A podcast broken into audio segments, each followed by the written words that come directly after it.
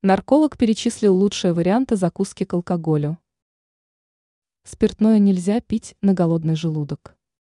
В этом случае повышается вероятность отравления. Медики давно смогли доказать, что плотный обед или ужин сокращают скорость поступления алкоголя в кровь, защищают от него ЖКТ. Поэтому во время застолья необходимы качественные закуски. О том, что именно лучше выбирать, рассказал кандидат медицинских наук Евгений Белоусов в разговоре с Лента. РУ. Специалист отметил, что следует делать упор на продукты, которые богаты витамином В. К примеру, это могут быть овощи, фрукты, орехи или печень. Кроме этого, на праздничном столе нужно найти место угощениям, которые насыщены жирными кислотами.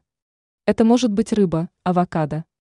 Белоусов также добавил в разговоре с журналистами, что горячая и жирная еда препятствует активному всасыванию алкоголя в кровь.